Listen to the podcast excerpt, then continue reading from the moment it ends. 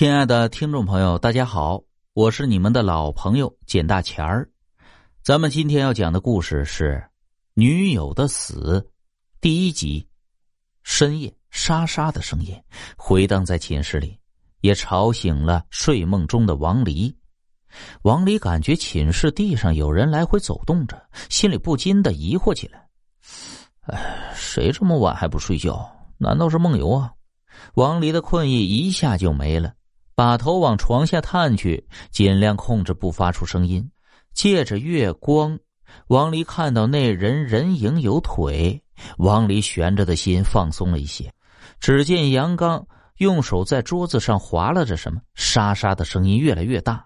很快，王离便发现了有些不对劲儿的。只见杨刚的身体开始有些颤抖，嘴里发出了呜呜的声音，就像是喉咙被什么掐住了似的。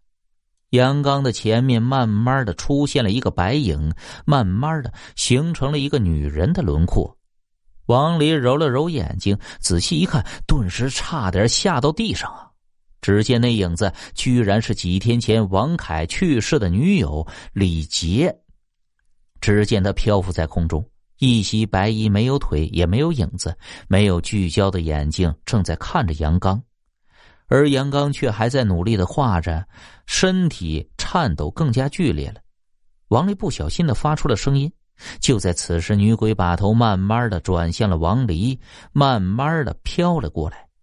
王离感觉自己的身体越来越冷，不禁开始发抖起来。而就在此时，杨刚的惨叫声回荡在寝室里。其他睡梦中的两人皆被惨叫声惊醒。当王凯看见自己去世的女友后，没有任何悲伤的表情，反而是惊恐的看着李杰向王离飘去。王离慢慢的睁开眼，感觉自己已经没有了知觉。他看到李杰的脸就离自己不远，没有聚焦的眼睛正在死死的看着自己。他的头发被血水打湿。王离甚至都可以闻到他身上的阴冷的气息，王离吓得昏了过去。就在此时，缓过神来的李志新迅速的把自己身上带着多年的玉坠拿了下来，向李杰的身上丢去。只听见那女鬼的一声惨叫，便消失不见，只留下地上一滩黑色的血。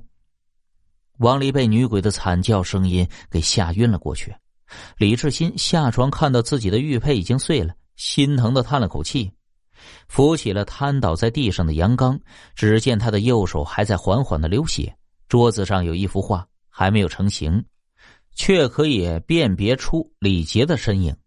这幅画似乎有着什么魔力，直到王凯叫了很久的自己的名字，自己才回过神来。听王凯说自己已经站在那里半个小时一动不动了。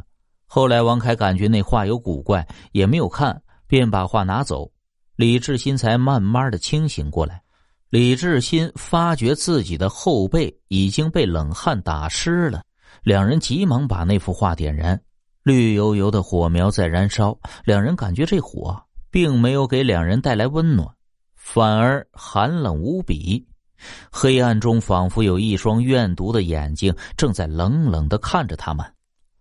李志新拖着疲惫的身体上了床，很快便昏睡了过去。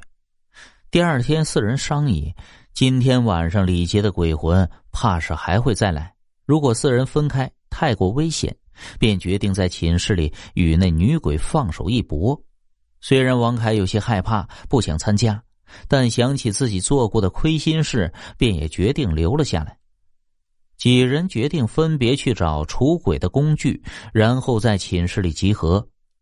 夜幕再一次降临，四人看着地上很多的除鬼工具，各种各样，四人便觉得有一些安心。李志新严肃的说道：“李杰的死和我们都有一些关系。今天是他的头七，只要我们今天挺过去了，就没事了。他的画一旦画完，我们也是死路一条。如果是想逃跑的话。”李杰的鬼魂会不会去找？那我也说不准了，只能是自求多福了。说完，还冷冷的看了王凯一眼，看着三人不善的目光，王凯把头低了下去，因为他知道事情变成这样，都是他害的。